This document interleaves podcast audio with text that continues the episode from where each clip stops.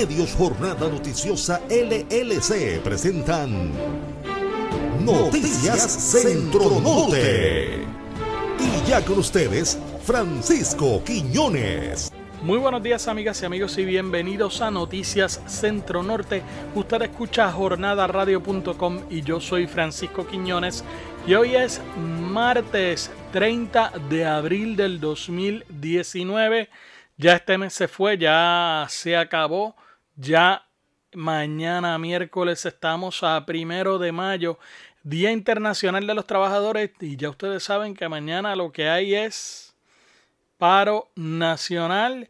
De eso vamos a estar hablando en la mañana de hoy. Antes de proseguir, recuerden que nos pueden escuchar tanto en jornadaradio.com como en jornada noticiosa jornadapr.com, Noticias Centro Norte todos los días de 6 y 30 a 7 y 30 de la mañana de lunes a viernes. También recuerden nuestras redes sociales en Facebook Noticias Centro Norte en Twitter, Centro Norte News, también Jornada PR en Twitter y en Facebook y nuestro correo electrónico noticiascentronorte arroba jornadapr.com noticiascentronorte arroba jornadapr.com o solamente noticias jornadapr.com pero antes de entrar eh, con las informaciones del día Quiero compartir con ustedes esta nota que reseña la prensa y es que el servicio de música por streaming Spotify alcanzó la cifra sin precedentes de 100 millones de suscriptores, un aumento de 32% con respecto al año pasado y casi el doble de lo que tiene Apple Music. La empresa basada en Estocolmo calificó la cifra correspondiente al primer trimestre del 2019 de un hito importante. Añadió que el crecimiento se logró gracias a una promoción mejor a lo planeado en Estados Unidos y Canadá. Bueno, y usted se preguntará ya, ¿por qué este viene hablando de esto ahora? Bueno, pues mire, es simple, porque en Spotify usted puede escuchar el podcast de Noticias Centro Norte, tanto en Spotify como en Anchor FM, Google Podcast, eh, Pocket Cast, Breaker y Radio Republic. Así que si usted se perdió la transmisión del programa de seis y media a siete y media de la mañana, pues en cualquier momento del día puede entrar ya sea a Spotify Podcast o a cualquiera de las otras aplicaciones que le mencioné, busca Noticias Centro Norte y escucha nuestro podcast. Sin más preámbulo, vámonos con los titulares para hoy. Estos son los titulares más calientes. Ahora en Noticias Centro Norte. Por fin, corazón, por fin. FEMA asigna 2.7 millones para fase de diseño del cementerio de Lares. Arma en mano, sujetos dejan vehículo abandonado y se internan en caserío para evitar ser arrestados. Consternación en Ponce por vil asesinato de médico recién graduado. Serios señalamientos de la Comisión de Derechos Civiles sobre actuaciones de la policía en manifestaciones del primero de mayo. Y presentan paquete de medidas que busca atajar ataponamiento en los centros de servicios al conductor. Iré inmediato a las informaciones. La Agencia Federal para el Manejo de Emergencias anunció en el día de ayer la aprobación de una nueva subvención de fondos. Eh, se trata de unos 10 millones de dólares para atender algunas situaciones. Entre estas dice que se van a estar atendiendo situaciones de arquitectura e ingeniería en el municipio de Lares. Eh, hay destinados 2.7 millones para este fin. Yo tengo en línea telefónica a Jennifer Cortés de la Agencia Federal para el Manejo de Emergencias. Cortés, estamos hablando del dinero para hacer las reparaciones necesarias en el cementerio. Sí, esto es correcto. De los 10.6 millones de dólares en fondos adicionales que estamos asignando a varios municipios, eh, ya ascendiendo a 5.600 millones de dólares en fondos obligados a través del programa de asistencia pública, el municipio de Lares tiene una asignación, una subvención de 2.7 millones de de dólares, esto para servicios de arquitectura e ingeniería a fin de restaurar las instalaciones dañadas, entiéndase lo que es el cementerio como tal del municipio de Lares. Estos 2.7 millones de dólares van a ser utilizados para comenzar las labores de contratar a los arquitectos y los ingenieros, que son los que van a estar desarrollando los planos para los trabajos que se van a estar realizando eh, luego en el cementerio. Cuando me dice este dinero va a ser utilizado para contratar, eh, no estamos hablando entonces de fondos obligados. Estos son fondos, sí, son fondos que ya están obligados a través del, programa de asistencia pública y simplemente para iniciar con el proceso de contratación del personal que va a estar a cargo de desarrollar el plan de acción de cómo se va a estar llevando a cabo eh, los trabajos en el, en el, en el cementerio del área. Y cuando me, me habla de iniciar, ¿me está hablando entonces de hacer planos, hacer evaluaciones o ya estamos hablando de comenzar a trabajar de inmediato en, en la mitigación de los daños allí? No, básicamente sería para el desarrollo de los planos, o sea, de cómo se va a estar llevando a cabo el proyecto y cómo y para cuándo deberían estar entonces realizándose las obras. Todavía no estaría el proceso de, de construcción y de, de, mejoras como tal, sino básicamente en lo que es la documentación y la conceptualización del proyecto. Pregunto, ¿esta es la única asignación que va a estar ofreciendo FEMA para este asunto? ¿O esto es una asignación inicial y después entonces se liberarán otros fondos? No, esto es parte de los fondos que se han destinado para atender tanto la situación del municipio de Lares como de otros municipios, ya que los fondos de asistencia pública eh, se van otorgando, ¿verdad? Eh, según eh, se van llevando a cabo las etapas de cada proyecto. Así que no solamente van a recibir 2.7 millones de dólares, no se limita a esa cantidad, a esa cantidad, sino que posiblemente más adelante se haga otro tipo de asignación, eh, posiblemente también para el llevar a cabo el proyecto como tal del cementerio o de otros arreglos o reparaciones en otras infraestructuras del municipio. Había unas controversias que se estuvieron dilucidando en unas eh, vistas públicas que hubo donde se hablaba de que eh, el, municipio no había hecho nada de lo que se le había pedido que hicieran para poder comenzar a trabajar. Eh, sin embargo, pues ustedes le están asignando esta cantidad de fondos, es porque ya el municipio, por lo menos en cuanto a FEMA se refiere, ha logrado levantar la data que se le estaba pidiendo, ha logrado cumplir con lo que FEMA le estaba pidiendo, ¿no? Tan pronto hay una asignación de fondos uh, adicionales es cuando ya se está completando el proceso, ¿verdad? Que ya el solicitante ha completado con parte de los requerimientos de programa de asistencia pública y con parte de los requerimientos que se hacen a través del CORTRI, que es la oficina eh, administrativa del gobierno central. Así que no solamente el área, sino todos los municipios que se incluyen en estos tipos de asignaciones de fondos deben cumplir con la, la documentación y la, los requerimientos que se les han establecido. ¿Van a haber otras subvenciones dirigidas a municipios? ¿Tienen situaciones pendientes que se están evaluando? Bueno, eh, además del municipio de Lares, también hemos eh, asignado fondos adicionales a otros municipios, como por ejemplo Aguas Buenas, que recibieron 1.6 millones de dólares, Humacao 1.3 millones de dólares, Junco 3.3 millones de dólares. Eh, tenemos que recordar que el proceso de recuperación de la isla es uno a largo plazo que el programa de asistencia pública va a estar trabajando por mucho tiempo en lo que se realizan las inspecciones. Esto es todo un proceso las inspecciones, evaluación de daños, para entonces llevar a cabo eh, la conceptualización de los proyectos, desarrollar entonces cómo que se van a llevar a cabo estos proyectos.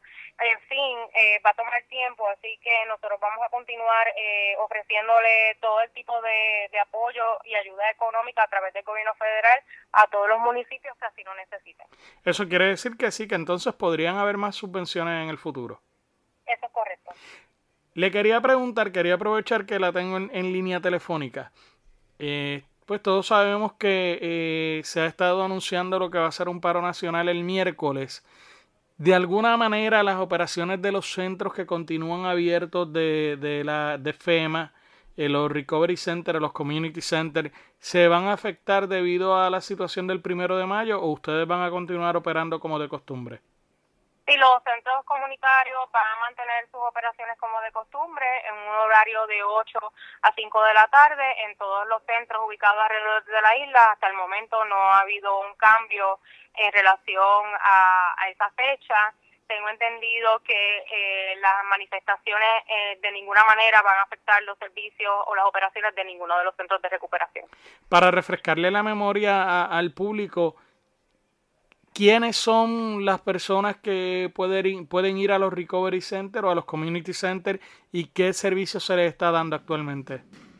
Bueno, todas las personas que tuvieron algún tipo de daño con, en su residencia a causa del huracán María pueden pasar por los centros de recursos comunitarios. Todavía tenemos muchos servicios a través de las agencias voluntarias, que son las organizaciones sin fines de lucro, que se han eh, incorporado a este esfuerzo de recuperación.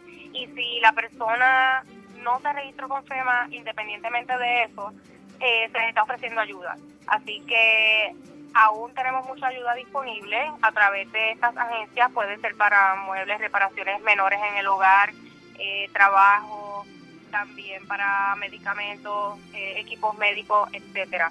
Además, si alguna persona tuvo hizo reclamación con FEMA y no le dio seguimiento a su caso en algún momento dado, pueden pasar por los centros porque todavía tienen oportunidad de continuar con esa reclamación. ¿A qué número pueden llamar?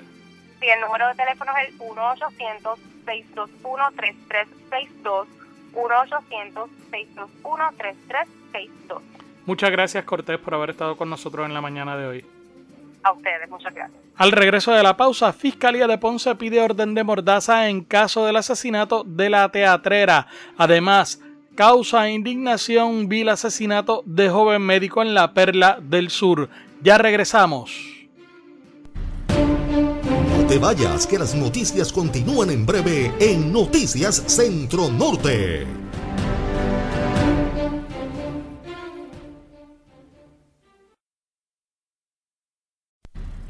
Ya regresamos con más noticias en Noticias Centro Norte.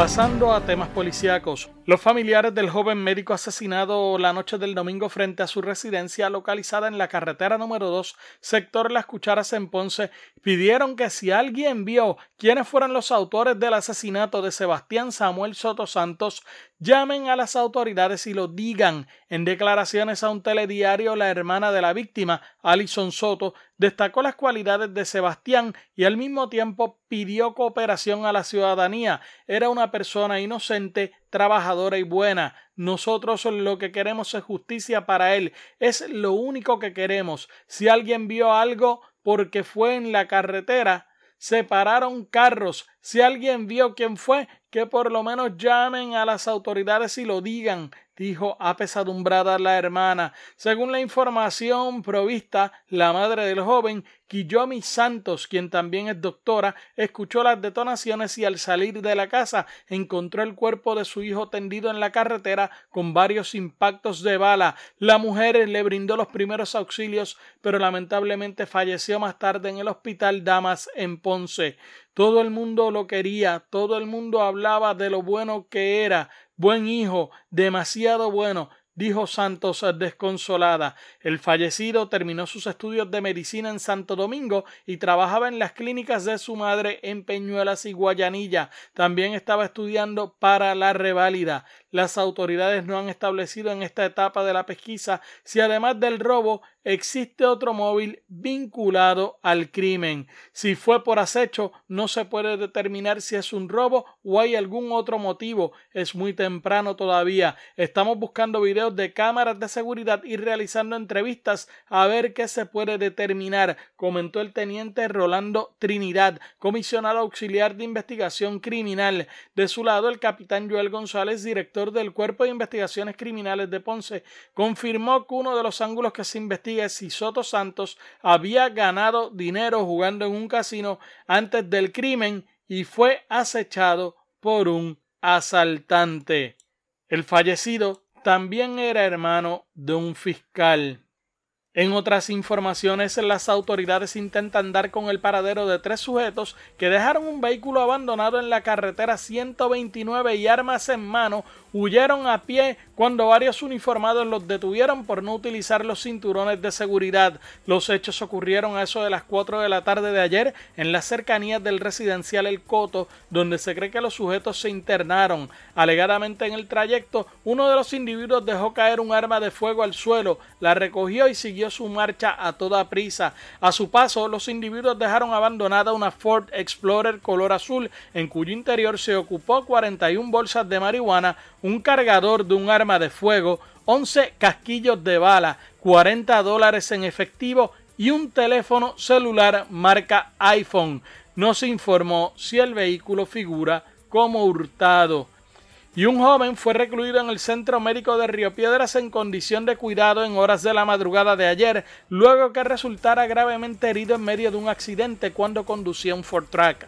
Los hechos se reportaron en el kilómetro 17.0 del expreso de Manatí Ciales a la altura del barrio Aguas de Ciales. Precisamente fue en un caserío de ese sector que la semana pasada un agente de la policía se vio involucrado en un incidente que se volvió viral en las redes sociales luego que alguien captara una turba de jóvenes intentando impedir que el uniformado les ocupara uno de estos vehículos todoterreno. De acuerdo al informe policíaco, David Ortega Nazario, de 28 años, perdió control del vehículo todoterreno e impactó un Hyundai Accent conducido por Miguel Cartagena Morales, de 38 años. Ortega Nazario resultó con heridas de gravedad y fue conducido al Hospital Doctor Center de Manatí, de donde fue referido al Centro Médico de Río Piedras. A Cartagena Morales se realizó una prueba de detección de alcohol por aliento, la que arrojó resultado negativo, mientras que Ortega Nazario se le realizaría una prueba de detección por sangre.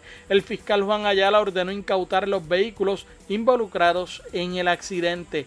Tan reciente como la madrugada del domingo, allí mismo en ese sector, en la carretera PR 149, que es una carretera peligrosísima, se registró un accidente de carácter fatal en el que un jinete y su corcel murieron tras ser impactados por un vehículo de motor. Y amigas y amigos, el caso del asesinato de la teatrera Valerian Almodóvar Ojeda, registrado el año pasado en adjuntas, sigue dando cantazos y sigue dando de qué hablar.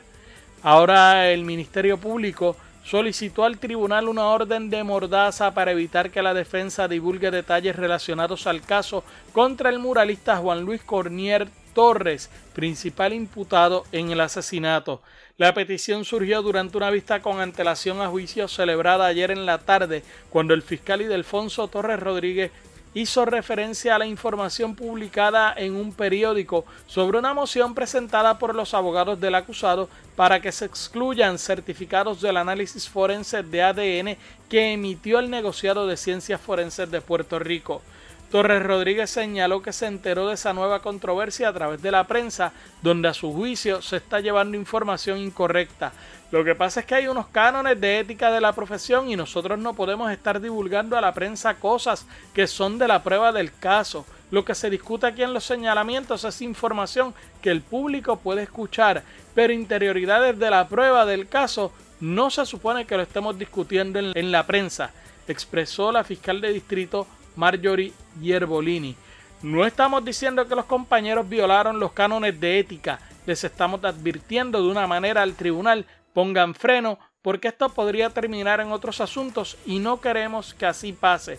Más bien fue eso, agregó la fiscal, quien dijo en sala que la defensa se reúne en cuartos oscuros con periodistas y que tienen un video para probarlo. A mí no deja de sorprenderme todos los cantazos y cascarazos que ha dado este caso y que sigue dando este caso. Mire, para empezar, este es un caso que le correspondía a la jurisdicción de Utuado. ¿Ok? Porque este cadáver apareció en adjuntas que pertenece al área policíaca de Utuado. Por cosas del destino, pues, parece que la gente que, que, está trabajando allí en Utuado, pues la verdad es que no son eh, los mejores. Pues le quitaron el caso y se lo llevaron para Ponce.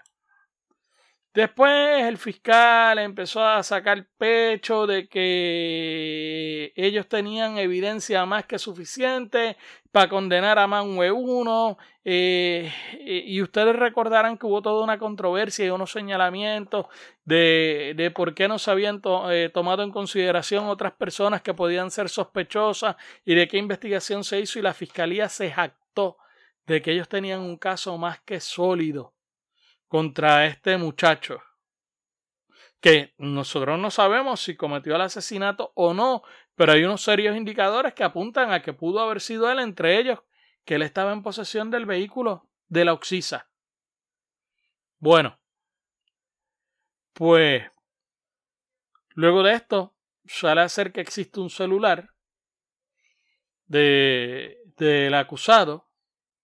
La fiscalía dice que no necesita la evidencia del celular, que, que, que él no lo ha querido desbloquear, pero que no, ha, no necesitan esa evidencia. Pues la defensa presenta una moción pidiendo que ellos quieren analizar el celular y que como el imputado tiene derecho a no autoincriminarse, él está dispuesto a darle la clave a la defensa y que amparándose en ese derecho en la quinta enmienda, ellos no quieren que la fiscalía vea el celular.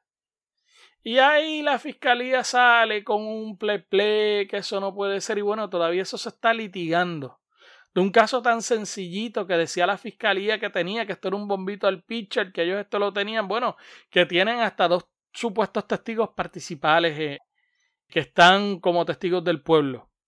Pues ahora resulta ser que se ventila en la prensa que el forense hizo una prueba de ADN y que se presentó una moción para que se impugne esa prueba de ADN.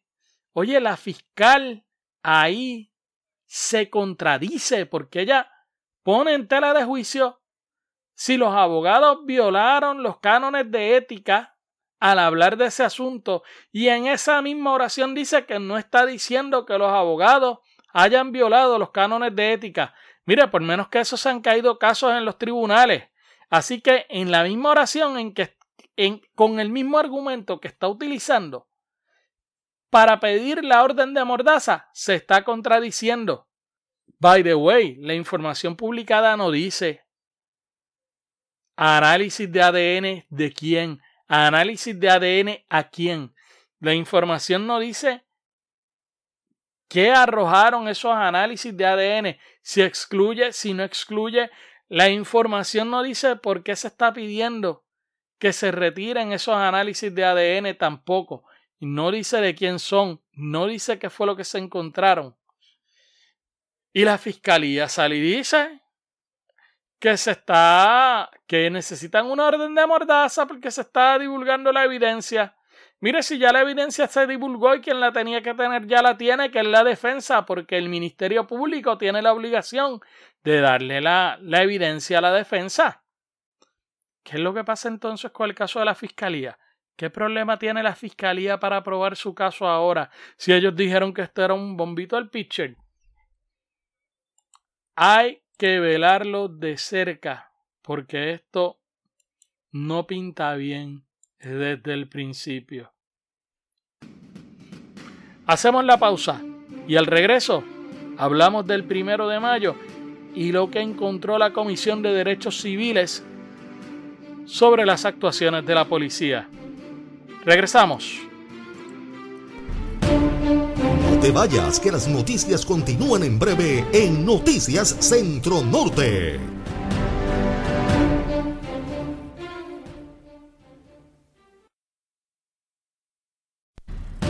Ya regresamos con más noticias en Noticias Centro Norte. Bueno, me encuentro con la compañera Carmen Enita Acevedo de Bonita Radio que está con nosotros en la mañana de hoy. Saludos a ti y a todos los eh, internautas y radioescuchas de Jornada PR. El área norte es importante que insistamos en que consuman periodismo de calidad. Eso es así. Y precisamente por eso te estamos llamando, eh, porque recientemente el viernes se dio a conocer el informe que hizo la Comisión de Derechos Civiles sobre el carpeteo cibernético, lo que pasó el 1 de mayo del 2017 en la Milla de Oro. Y ya mañana estamos a primero de mayo, mañana miércoles el movimiento obrero va a salir. Eh, yo estuve escuchando un análisis que tú hiciste eh, en tu programa ayer y me llamó mucho la atención algo sobre esto porque la gente lo pasa liviano. Y tú estás explicando que con todo lo que ha encontrado la comisión, hay gente que lo piensa dos veces antes de tirarse a la calle a marchar. O sea, esto se llama represión. Y yo quisiera que tú me hablaras un poco más, nos desmenuzaras un poco más a la gente que quizás no tenemos ese conocimiento técnico. ¿Qué es lo que señala este informe? ¿Qué es lo que está haciendo la policía de Puerto Rico? Mira, yo creo que es importante plantearlo desde el asunto de lo que los gringos le llamarían el chilling effect y en español se conoce como el efecto inhibidor. Las declaraciones tanto de la superintendente de la policía en aquel momento, Michelle Hernández de Fraile, y eh, la fiscal federal Rosemilia Rodríguez, se hicieron dos, tres días, cuatro días antes del primero de mayo. Y lo que planteaban eran ambas, que la policía y las autoridades federales iban a hacer un monitoreo tanto de las redes sociales como de las expresiones de las personas eh, a, partir de, de sus diferentes mecanismos digitales. Y cuando eso ocurre, la comisión hace un señalamiento de que no solamente eh, están haciendo una intervención indebida de ese proceso de comunicación de parte de las autoridades de seguridad del Estado, precisamente porque podrían estar violando lo que es la libertad de asociación, lo que es la libertad, eh, el derecho a la intimidad, porque la gente lo piensa entonces, como tú dices, dos veces antes de ir y compartir en lo que sería una expresión constitucionalmente protegida. Y eso es un problema porque estamos hablando de un país democrático que en su constitución, en el caso de Puerto Rico, tiene eh, consagrado el derecho a la intimidad, el derecho a la libre asociación, mucho más amplio en el caso del derecho a la intimidad con relación a la constitución de Estados Unidos y lo que son la, lo que es la jurisprudencia. Eh, de hecho, de, federal.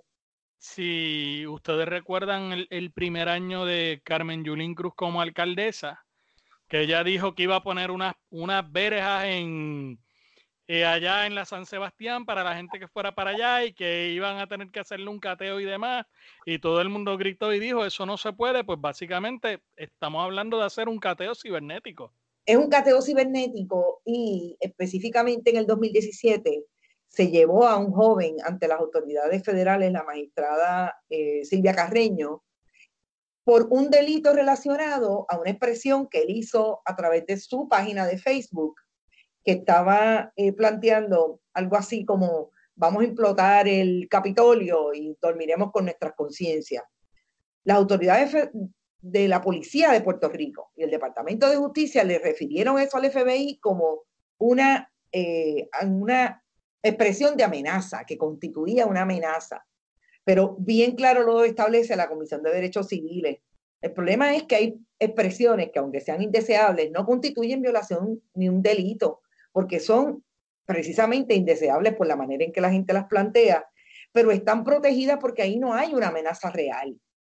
O sea, yo creo que es importante que la gente entienda que lo que está haciendo el Departamento de Justicia y la policía es que están utilizando las leyes más liberales, en este caso los estatutos federales, para tratar de convoyar, como dirían en Country Club, todo lo que la gente diga con relación a un asunto, porque no está de acuerdo, porque está molesto, porque hay una tensión social que obviamente está ahí planteada, y le hace la expresión, pero el Departamento de Justicia no puede asumir entonces que toda esa gente están eh, teniendo una amenaza eh, o su eh, conversación o su comunicación constituye una amenaza real, y entonces la liberalidad está en qué?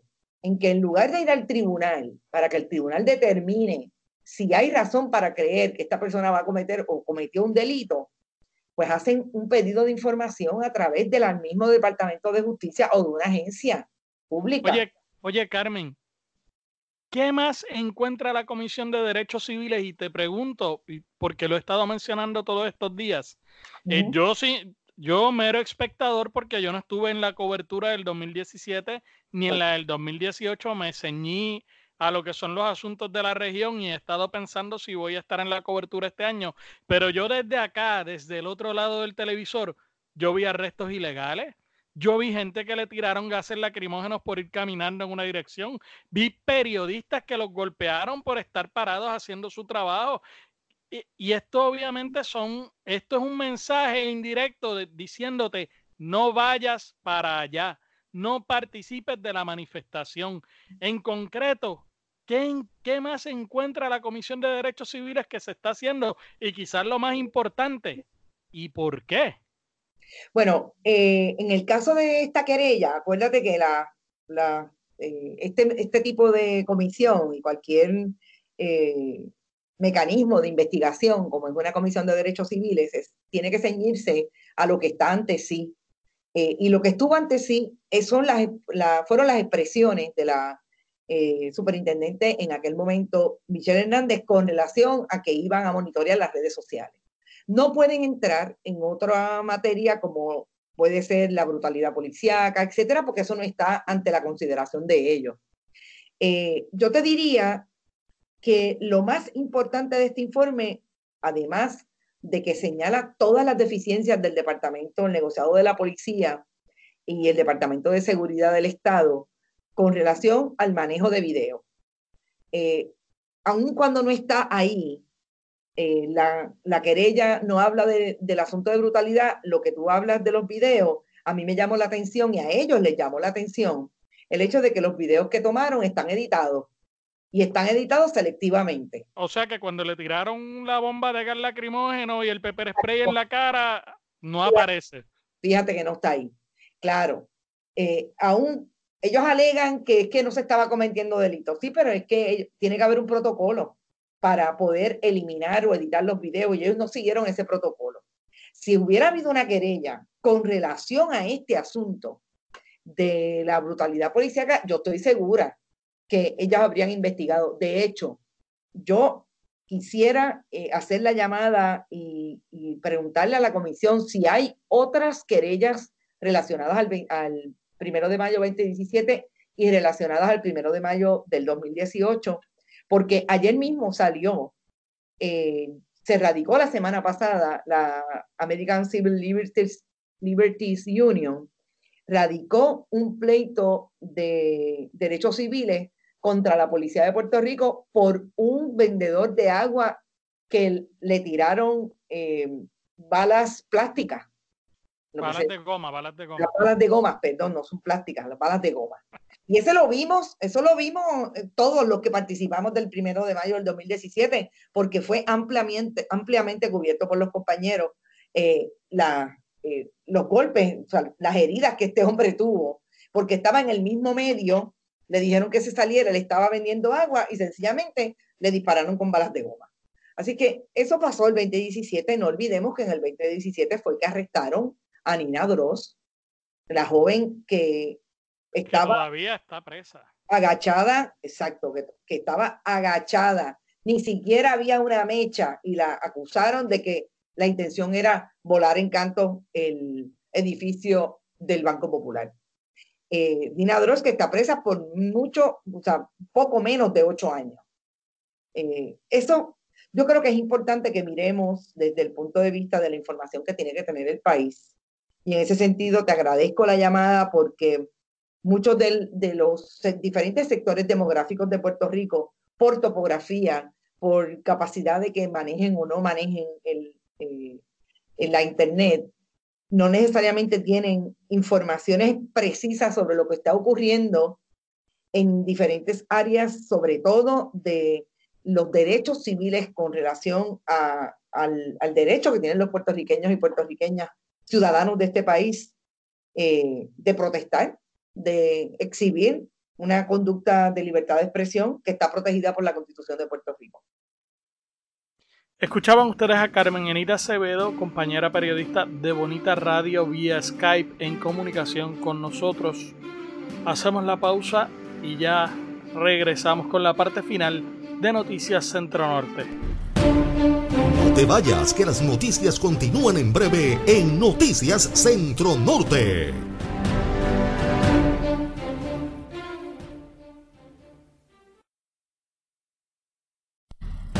Ya regresamos con más noticias en Noticias Centro Norte. Regresamos a la parte final de Noticias Centro Norte. Queremos recordarle antes que todo nuestras redes sociales. En Facebook, Noticias Centro Norte. En Twitter, Centro Norte News. También Jornada PR en Facebook, Jornada PR en Twitter. Nos escucha a través de jornadapr.com o también a través de Jornada Radio. Y si no tuvo tiempo de escuchar la transmisión de seis y media a siete y media de la mañana, pues mire, vaya a Anchor FM y ahí encuentra nuestro podcast. Ayer, el presidente de la Comisión de Transportación e Infraestructura de la Cámara, José Memo González, estuvo anunciando una serie de medidas que van dirigidas a atender toda esta crisis que está ocurriendo en los centros de servicios al conductor y ellos están proponiendo desde extender el periodo de renovación de la licencia de conducir, que se pueda renovar la licencia de manera digital y otras medidas más, pero para que nos dé más detalles sobre esto, se encuentra con nosotros el representante González Mercado. Buenos días, representante. Cuéntenos un poco de estas medidas que se han radicado. Ya, ya esto está radicado, ¿no? Eso es así, eh, Francisco. Gracias por, la verdad, por permitirnos expresarnos a través de Jornada Radio y a través de tus páginas digitales. Te agradezco poder expresar al pueblo lo que se hizo. Sí, se radicaron varios proyectos los cuales buscan eliminar burocracias en el gobierno, ¿verdad? Tanto en el SESCO, que es lo que estamos buscando directamente, en cuanto a los trámites de licencia y otros trámites adicionales. Eh, se radicó el proyecto de la Cámara eh, 2036, el cual busca extender el término de, de la licencia para renovar la licencia y que sea a 10 años, no a 6 años como es ahora. Eh, se, se radicó el 2048, el 2048, eh, el cual busca de 60 días que tú tienes con antelación a que se vence la licencia en estos momentos, vamos a tener ahora 150 días, que es una, una, una, una oferta muy viable. Se radicó el 2054, que es para los este, este tiene que ver más con una condición eh, médica, que es la hemofilia. La hemofilia es una condición la cual, la cual no mucha gente la conoce, ¿verdad? Y es una condición en la cual tú tienes un sangrado interno y ese sangrado va a la coyuntura y puedes pagar con tu vida si no se trata adecuadamente. Y estas personas no tienen el carnet de impedido y se está buscando que usen el que tengan autorización para utilizar el carnet de impedido. Eh, eh, importante que la gente sepa que esta, esta condición solamente la cargan, la, la, la tienen los hombres, el sexo eh, masculino. Pero sin, más, sin embargo, el portador de la, de la, de la enfermedad, de la condición, es la mujer para que tú veas, ¿sabes? Es mamá quien porta el, el, el gen y quien lo transmite es al, niño, al, a, los, varones. Pero se radicó ese proyecto también, que es 2054. A su vez también se radicó la de la C 479, eh, que lo que busca es hacer una fila única, una fila única entre un acuerdo de DITO y Departamento de Hacienda, que se haga solamente una sola fila para poder identificar todos los trámites y que lo hagas todo en esa fila. No que tengas que estar moviendo de, de, de, sesco a, a, Hacienda a buscar los comprobantes, ¿me entiendes? Que sea una sola fila y que en esa fila tú puedas resolverlo todo de una vez y por todas. Adicional a eso, se radicó el 487, el cual es un sistema para poder renovar las licencias a través del uso de Internet y de forma remota. Es importante que, que sepas que este, este, esto ya se utiliza en los estados de Nueva York y la Florida, entre otros estados, pero ha sido muy eficiente en Nueva York. O sea que Nueva York es un área donde es más, concurrida y donde más eh, ciudadanos hay. Pues quiero que sepas que ahí ya, en ese, en ese estado, ya, ya, ya están en uso. Eh, la 488, que también es para una página de internet para la orientación a los ciudadanos en relación a los trámites con SESCO.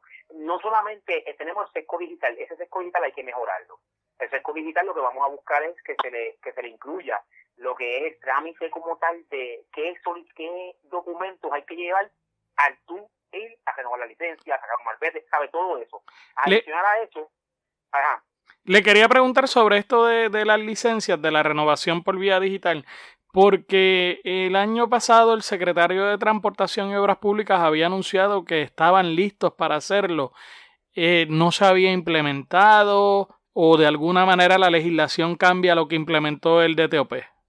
No cambia, cambia completamente. Inclusive le damos diferentes modelos de, diferentes estados para que ellos lo identifiquen. Vamos a ir a vistas públicas y eso es lo que queremos, hacerlo por ley. Hacerlo por ley, que no sea meramente un comentario, porque como tenías dicho, ya va un año y no se ha hecho nada estamos buscando que se mejore ese servicio. Así que eh, es importante que vean las vistas públicas, van a ser muy interesantes. Vamos a estar haciendo una vista pública de todos los proyectos a la misma vez. Vamos a hacer vistas públicas porque como se presentó como un bloque, pues vamos a, buscar las vistas públicas en bloque también. Eh, como te decía, en la página de internet que se está solicitando, se, está, se le está diciendo, denle, denle los trámites, lo que necesitan, pero a su vez también podemos hacer las renovaciones por cita, que sea por cita previa Porque si tú llamas y haces cita y sabes que tienes todos los documentos, te echas 15 minutos en el sesco. Ese es el gran problema que tenemos allí en estos momentos. De hecho, hay una práctica en el sesco que y la estaban haciendo en el CRIM y la están haciendo ahora en el sesco también, que es que dan una cantidad de números. Hoy vamos a atender 100 y a veces hay gente allí desde las 3, las 4 de la mañana, eh, reparten 100 números y los demás se quedaron y entonces... Eso, eso es lo mismo que queremos evitar. Eso es lo mismo que tiene que acabarse porque es inhumano, ¿sabes? Yo creo que Mira, yo creo que tenemos que ser sensibles. Nosotros como funcionarios electos del gobierno de Puerto Rico tenemos que ser sensibles al pueblo. Si nosotros somos sensibles al pueblo, vamos a tener un mejor gobierno, vamos a tener una mejor gobernanza, sensibilidad. Una vez nosotros como funcionarios, funcionarios, nos, nos encarguemos y hagamos muy nuestro lo que es la sensibilidad, te aseguro que va a ser diferente. Y esas son las cosas que tenemos que evitar. Le pregunto, eh, eh, el, asunto de equipo y de falta de, de recursos humanos el asunto de equipo ya se, está trabajando con, con el DITO directamente. Te quiero decir que, gracias a las vistas públicas que se hicieron o inspecciones oculares, eh, había había un problema de técnicos. Pues ahora ya el DITO, a través de las inspecciones que se hicieron, las vistas ejecutivas, se le logró asignar que el personal técnico del DITO pueda trabajar también con el CESCO con estos momentos. Porque a pesar de que están bajo una misma sombrilla, pues son diferentes y la burocracia, sabes que la finca mía es esta, la finca de otra es esta, pues ya ya ahora pues van a poder trabajar a la mano. Adicional a eso se va a identificar el personal dentro de la agencia, que sean personal técnico para que puedan trabajar con estas situaciones de inmediato. En cuanto a equipo, se va a lograr hacer un contrato. Ya para junio, esperamos que para junio, eh, para junio, esté la contratación o para julio, que esté la contratación con el nuevo presupuesto de la de la compañía que va a estar dando servicio técnico a, la, a, los, a los en todo Puerto Rico. Estamos buscando diferentes opciones y yo creo que vamos por un buen camino siempre y cuando lo tenemos en, como te dije, sensibilizarnos con el pueblo y que todo este proceso sea uno más armonioso y no tan tedioso y tan burocrático como el que existe en estos momentos. Le pregunto, ¿en qué quedó la investigación que se estaba haciendo sobre clonación de tablillas? Eso está todavía, tenemos, tenemos, tenemos ya eh, hemos hecho varias pistas, todavía falta un informe final para hacer, pero estamos muy adelantados en él, todavía nos queda trabajo por hacer en el mismo. ¿Y qué ustedes encontraron ahí hasta ahora? ¿Qué han encontrado? Bueno, pues que existe, inclusive estamos entrando con una auditoría en, en, el, en el Departamento de Corrección que, que nos tienen que entregar el resultado de la misma y por eso es que ha adelantado un poquito, un tanto el proceso. Okay. queremos ver si, se jugaron material, si no jugaron material, todo eso. Bueno, pues algo más que usted quiera añadir, representante. No, sería todo. Es importante también resaltar que vamos a estar realizando también un proyecto para para que los certificados médicos y los certificados visuales, ¿verdad? Que tú sabes la licencia, tengan vigencia de un año. Hoy por reglamento son solamente seis meses. Y es algo que es abismal la diferencia. ¿sabes? Porque tú me das una licencia por seis, por seis años en estos momentos con el mismo papel y yo voy a buscar un duplicado y tengo que estar renovándolo cada seis meses, ¿sabes? Ese es el detalle. Vamos a trabajar con eso y vamos a irnos de acuerdo a la carta de derechos del, paciente, ¿verdad? Y a los doctores y a las personas que son profesionales de la que dicen que con un año es suficiente. Vamos a estar enmendando eso, pero vamos a hacerlo a través de ley, no de hecho, ahí en Florida usted llega al counter del DMV, lo ponen en una maquinita y si usted no pasa la prueba que le hace la maquinita, lo envían entonces a que traiga un certificado médico. Pero si la pasa ya, con eso es todo. Exacto, pero vamos, vamos, vamos en vías de buscar maximizar y flexibilizar el sistema sin la ley. Bueno, pues muchas gracias, representante. Gracias a ti. Cuídate.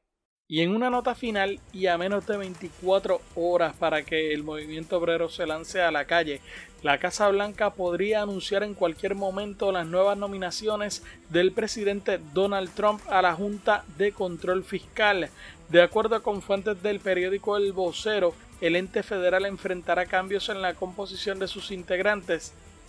Empero, se supo que algunos de los nombramientos actuales cuentan con el apoyo de la administración del presidente Trump, por lo que podrían mantenerse como parte del organismo.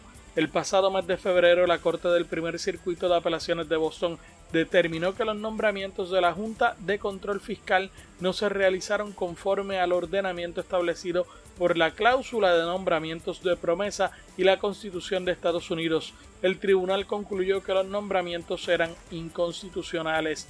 Tras la declaración, el presidente obtuvo un periodo de 90 días para determinar si somete o no a los miembros actuales de la Junta al debido proceso de confirmación en el Senado. Según las fuentes del vocero, no será así, por lo que los nuevos nombramientos serán sometidos. El periodo se vence el 16 de mayo. La Junta de Control Fiscal es presidida por José Carrión y compuesta por Ana Mato Santos, Carlos García, Andrew Biggs, Arthur González, José González y David Skill. Y de esta forma finalizamos esta edición de hoy de Noticias Centro Norte. Nosotros los esperamos mañana como siempre de 6 y media a 7 y 30 de la mañana.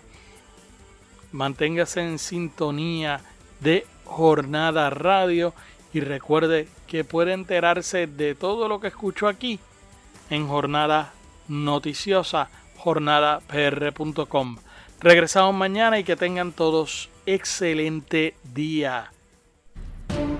Para mantenerte al tanto de todas las noticias que escuchas en Noticias Centro Norte y en otras informaciones, visita Jornada Noticiosa, nuestra dirección de internet jornadapr.com, el diario digital que te mantiene informado de todo lo que ocurre en el centro y el norte del país.